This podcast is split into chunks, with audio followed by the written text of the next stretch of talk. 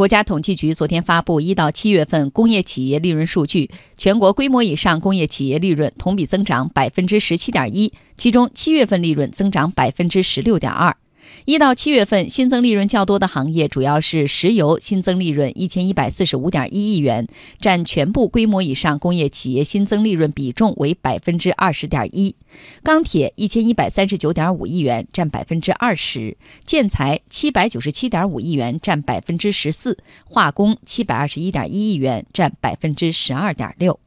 这些行业对全部规模以上工业企业利润增长的贡献率为百分之六十六点六。要闻快评：供给侧结构性改革成效显现。交通银行首席经济学家连平。